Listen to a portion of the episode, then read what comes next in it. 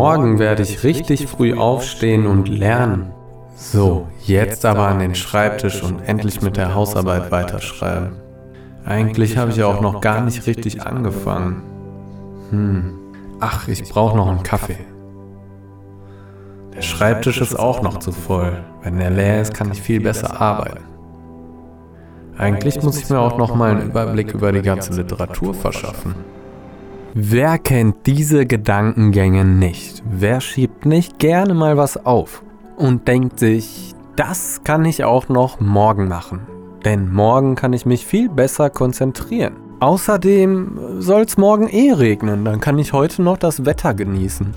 Das Aufschieben, unter Studenten sehr verbreitet, Aufschieben mit der Hausarbeit anzufangen, Aufschieben zu lernen, und alles bis auf den letzten Drücker, um dann unter Druck richtig produktiv zu werden. Findet dieses Aufschieben jedoch regelmäßig statt und wird zu einem chronischen Aufschieben, das bis zu ernsthaften Problemen führen kann, bezeichnet man es als Prokrastination. Prokrasti was? Prokrastination kommt übrigens aus dem Lateinischen. Pro heißt für und krass für morgen, so kann man sich das Fremdwort vielleicht ein bisschen herleiten. Also steckt die Bedeutung schon im Wort selbst. Denn wir verschieben ja alles gerne auf morgen. Was man heute kann besorgen, das verschiebe stets auf morgen. Oder ging der Spruch doch ein bisschen anders? Auf jeden Fall gibt es einen Unterschied zwischen Aufschieben und Prokrastination. Diplompsychologin Antje Säubert hat diesen in einem TV-Interview erläutert. Dies ist das Aufschieben, und zwar das chronische und das dauerhafte und das permanente Aufschieben von wichtigen Aufgaben. Beruflich, privat,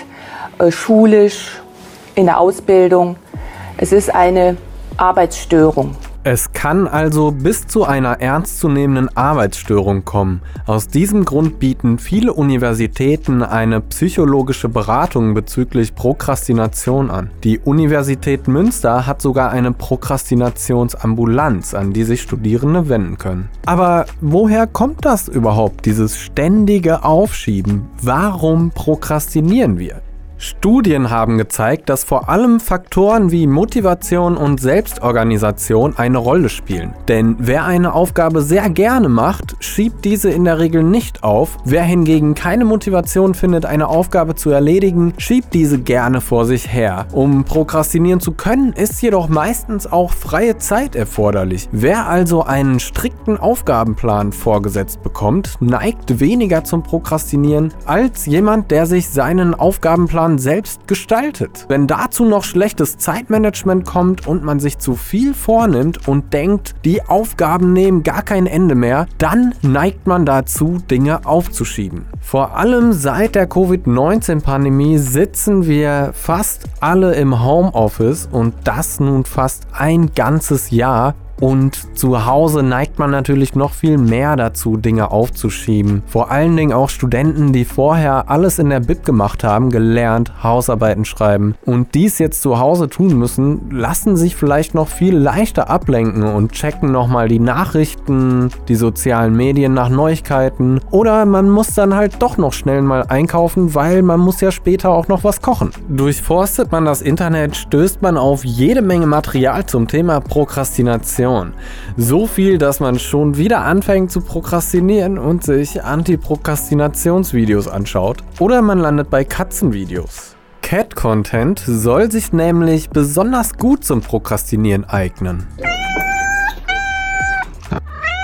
Dies hat die Professorin Jessica Gell Myrick von der Pennsylvania State University in einer Studie herausgefunden. Katzenvideos, über die man lachen oder schmunzeln kann, verdrängen negative Gefühle wie Angst, Ärger oder Frust. Die Probanden der Studie sagten, dass sie sich nachher besser und dynamischer fühlten. Katzenvideos können also bewirken, dass man besser gelaunt weiterarbeitet.